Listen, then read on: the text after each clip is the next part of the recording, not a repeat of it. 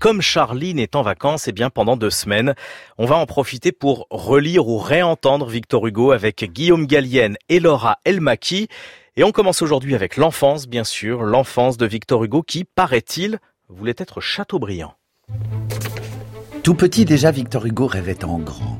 Sur l'un de ses cahiers d'écolier, il aurait écrit ⁇ Je veux être Chateaubriand ou rien ⁇ une phrase dont on n'a pas retrouvé la trace mais à laquelle on a envie de croire. Elle prolonge la légende que l'écrivain s'est lui-même construite, celle du poète au grand front et à la barbe blanche, l'homme des utopies qui vient préparer des jours meilleurs. Le voici à 15 ans rêvant de reconnaissance et de lumière. Ô gloire, ô déité puissante, accorde à celui qui te chante une place dans l'avenir. Sous le crâne, c'est déjà la tempête. Le jeune homme est élève au lycée Louis-le-Grand à Paris. Il travaille, il s'applique, mais une seule chose compte à ses yeux, la littérature. Alors il commence à écrire. En 1817, il participe à un concours de poésie organisé par l'Académie française. Il obtient une mention et même un encart dans les journaux. Mais ce n'est pas assez pour l'adolescent qui réfléchit déjà au théâtre. L'une de ses œuvres de jeunesse a pour titre Irtamen. Il s'agit d'une tragédie en cinq actes, écrite en vers, s'il vous plaît suivront une comédie, un opéra comique et l'ébauche d'un premier roman, Bug Jargal, écrit en 15 jours pour épater les copains. L'écrivain en herbe ne cache plus ses ambitions. Son père, général d'Empire, veut l'inscrire à Polytechnique. Le fils négocie. Il fera finalement du droit, une discipline qu'il abandonne vite mais qui restera une passion. Tout au long de sa vie, les questions de justice vont constamment nourrir sa pensée. Accusé, avez-vous quelque chose à ajouter pour votre défense? Et vous toujours être le forçat Jean Valjean? Mais pour l'heure, ses centres d'intérêt se résument à deux mots, lecture et politique. Et si sa mère ne jure que par Voltaire, Hugo, lui, préfère de loin Chateaubriand.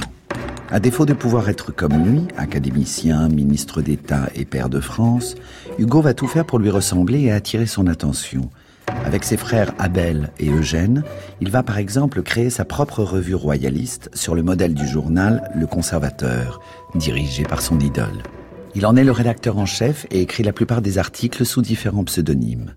Puis un jour, en 1820, un républicain fanatique assassine le dernier descendant des Bourbons. Hugo prend la plume pour écrire une ode sur la mort du duc de Berry et Chateaubriand lit le texte. Fasciné par son talent, il convoque sans plus attendre celui qu'il nomme déjà l'enfant sublime. Les deux hommes se rencontrent, ils deviennent amis. Chateaubriand invite plusieurs fois Hugo lors de ses déplacements d'ambassadeur, et il est près de lui quand la bataille d'Hernani fait rage. Mais l'auteur du génie du christianisme se rend vite compte que l'élève dépasse le maître. À partir des années 1830, le chef de file des romantiques, c'est bel et bien Victor Hugo. L'écrivain s'est fait un nom et une devise, Ego Hugo qui sera gravé bien plus tard sur un siège de son salon.